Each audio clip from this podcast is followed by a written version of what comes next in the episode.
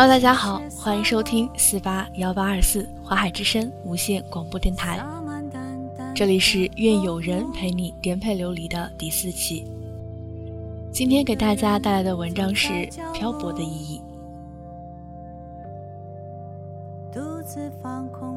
你想爬到山顶，必定得付出辛苦；你想早点回家，必定要提早赶路。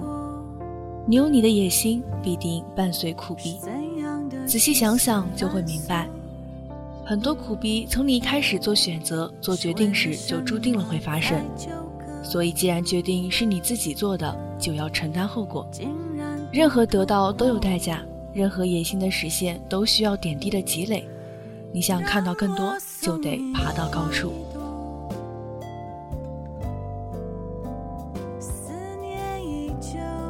上个周末和 Kevin 外加几个小伙伴一起聊天。现阶段朋友相聚，聊天总会聊到对未来的打算，对于工作，对于去哪里生活。小伙伴们有的纠结，有的坚定，有的还没考虑好，有的已经着手准备。留在这里好像有点无聊，毕竟不是属于自己的城市。哪怕有了自己的房子、工作，也比不上在家乡。朋友都知根知底，父母也身在身旁。回家又觉得不甘心，出来学习闯荡这么多年也没个交代，就这么回去了，总觉得这些时间像是浪费了。那我们出来闯荡一圈的意义又何在呢？我的好基友今年已经快三十岁了，在人生的跨度里来看，他还是很年轻。但当我们得知他决定把工作辞了，把一切推倒回去重来的时候，我们还是惊讶不已。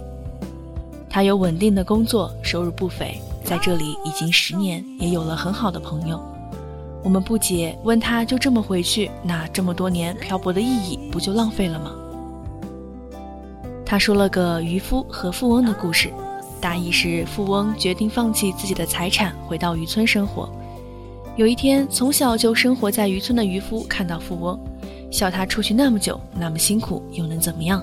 最后不还是和他一起在海边捕鱼？富翁笑着说：“你是一辈子只能在这里，而我是选择回到这里。你是 have to be here，而我是 choose to be here。当你没有能力去看到很多东西的时候，当你只能喝白开水的时候，你会说白开水好喝。”是因为你没有喝过其他东西。当你出去转了一圈，可以喝到更好的东西，喝完可乐、红酒之后，说自己喜欢喝白开水，那表明你真的喜欢白开水。你爬得高，走得远，不是为了被世界看到，而是看到整个世界。看得多了，也就知道怎么选了；走得远了，也就知道自己要的是什么了。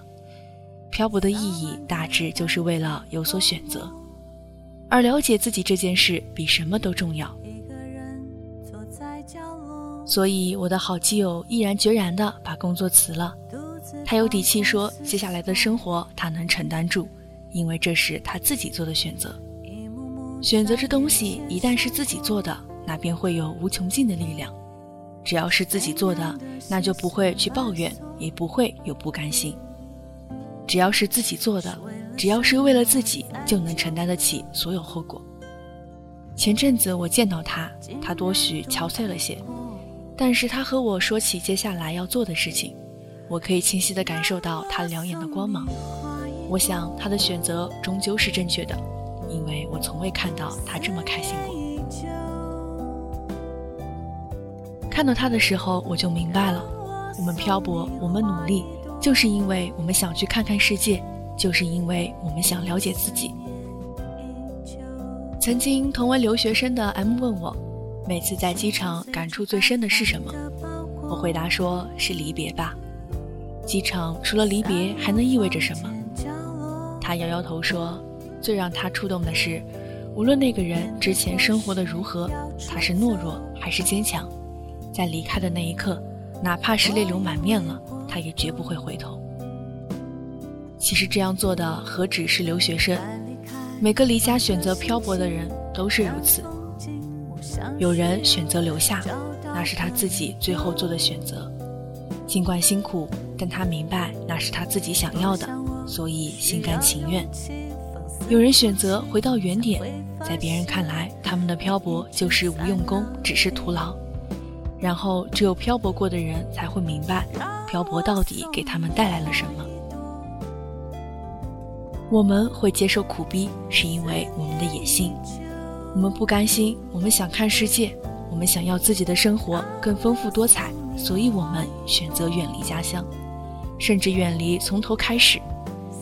承认吧，你的心里总有那些躁动，纵使你出门远行，纵使你追寻自己的梦想。尽管前面的路曲折无比，你也会选择往前走。我想，无论我将来会选择回家，还是留在陌生的城市，我都确定自己可以用自己的力量生活下去，无关境遇好坏，只因为这些年一个人的生活，让我有了即使把我丢去非洲，我也不会饿死的自信。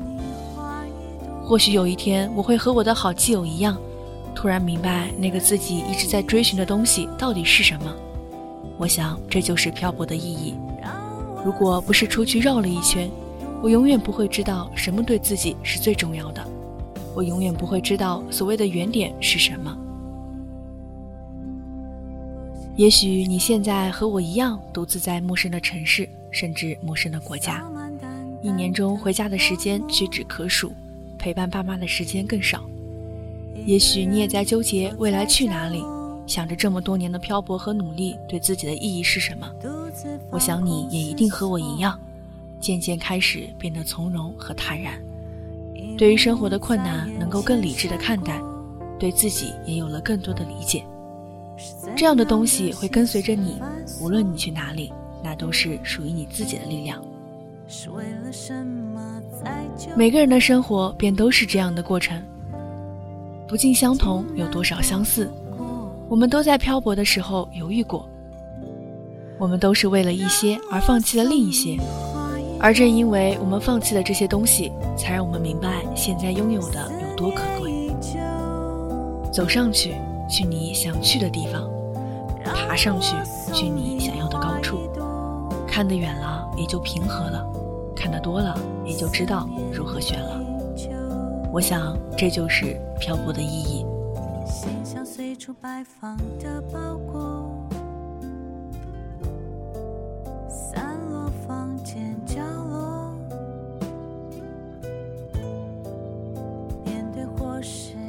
愿有人陪你颠沛流离，录到现在已经是第四期。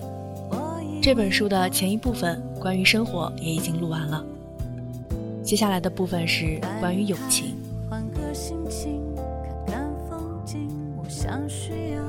关于友情，卢思浩说：“有些友情是不会被时间打败的妖孽，但即便如此，我们都不再像从前一样能时刻陪伴、时常联系。唯愿你过得好，像你照片一样好；愿你能顺利，像你当时憧憬的那般；愿有人陪你颠沛，像你一直等待的那样。来日相聚，再把当时的傻逼事儿和回忆下酒。”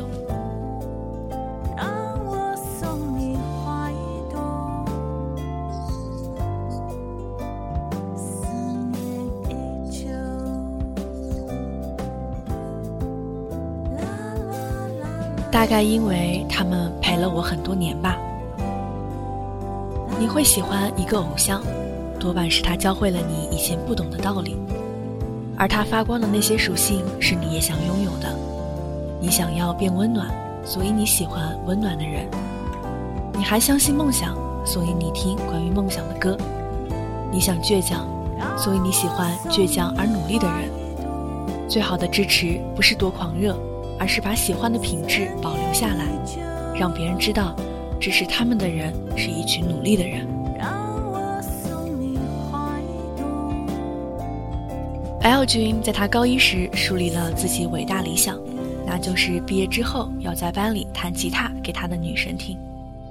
这起源于他偶尔间听到女神说起，他觉得弹吉他的男生最帅。从此，L 君为了在女神面前装逼，一头扎进了不归路。那时他跑了半个城市，对他爸妈软磨硬泡了一个多月，终于弄到了一把吉他。为了成为可以在毕业时约女生出来弹吉他唱歌给她听的拉风少年，L 君忽略了自己唱歌每次都跑调的铁一般的事实，开始学习吉他。于是他用两年时间认识到了音痴就是音痴，零的天赋乘以一百的努力还是零。高一时，女神就喜欢一支乐队，动不动就念叨，这支乐队名字特别奇怪，叫五月天。L 君甚至认真思考了一下，为什么这支乐队不能叫十二月天？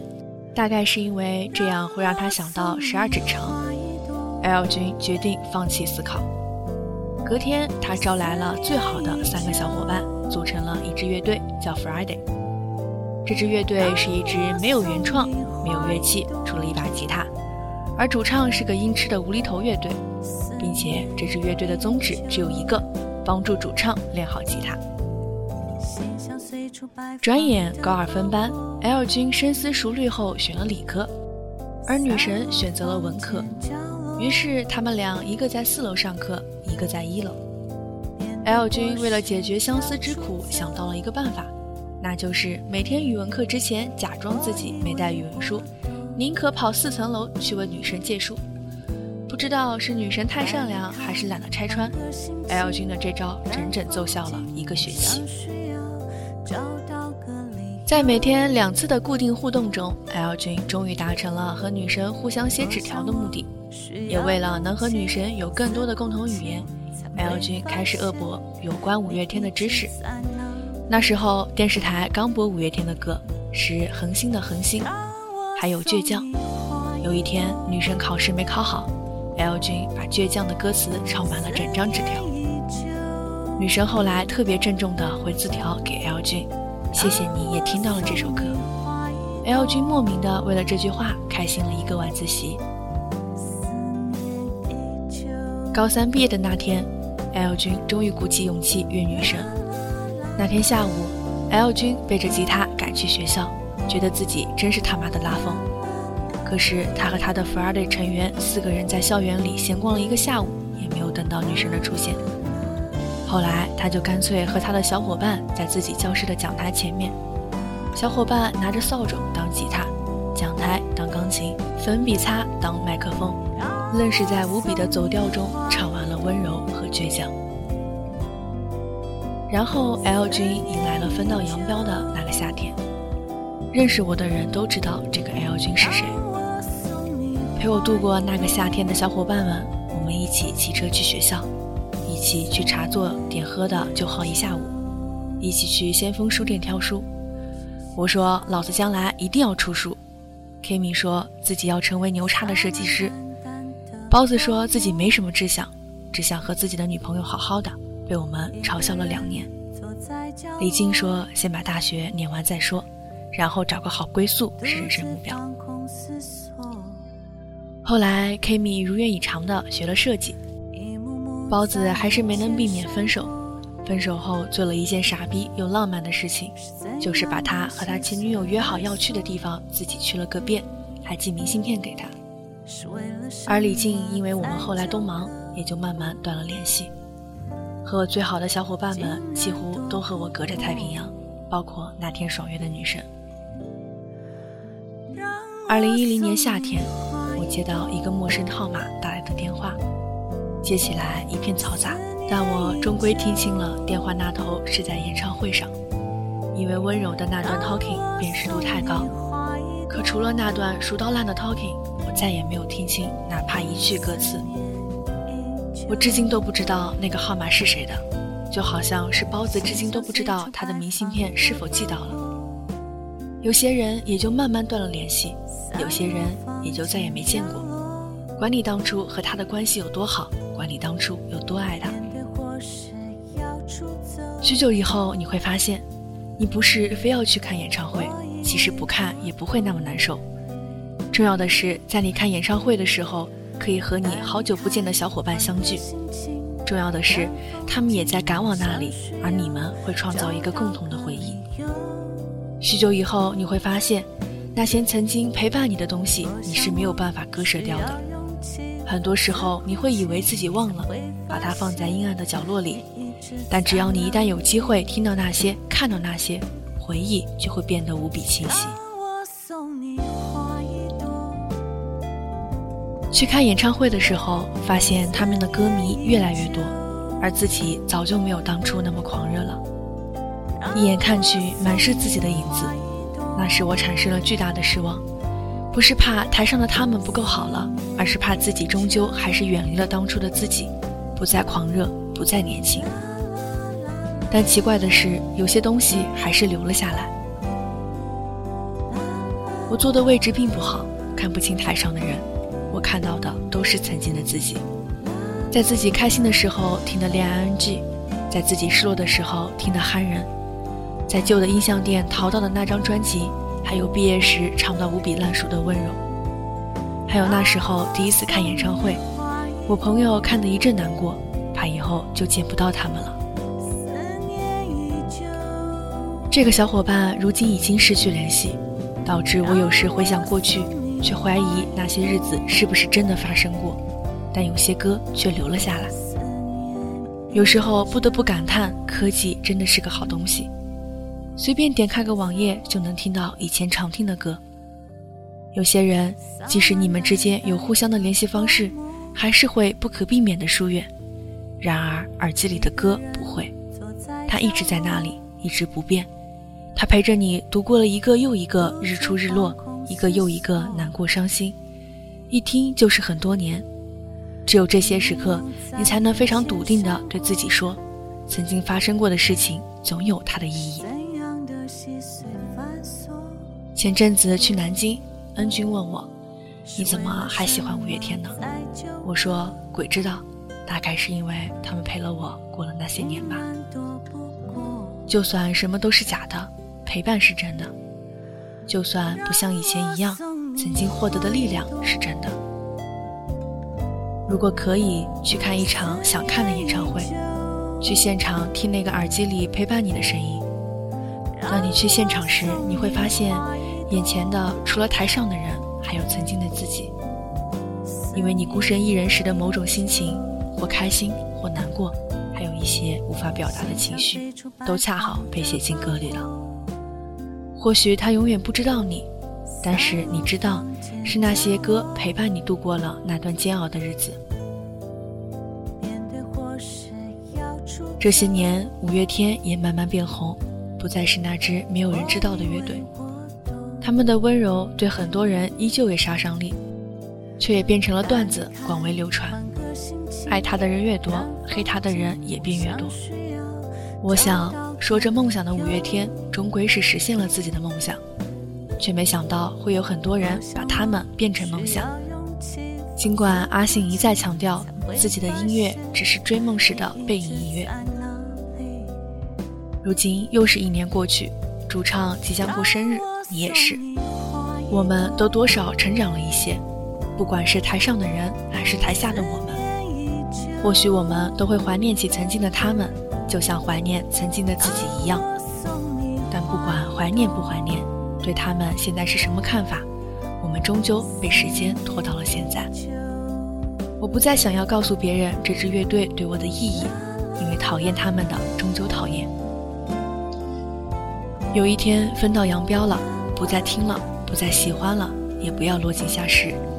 毕竟曾经陪伴过。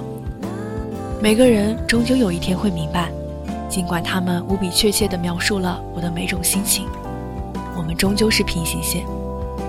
谁都不是谁的终点，谁都不是谁的梦想，谁都有谁的生活，有自己的冷暖自知。你只要记得，曾经失落的时候，那些歌是怎么陪伴你的就好。对于生活中每个陪伴过你的人，不管他们是以什么形式出现，什么形式消失，都是一句“很开心你能来，不遗憾你走开”。但你现在还在，而我们都还没变，真是一件值得庆幸的事情。一个人坐在角落，独自放空思索。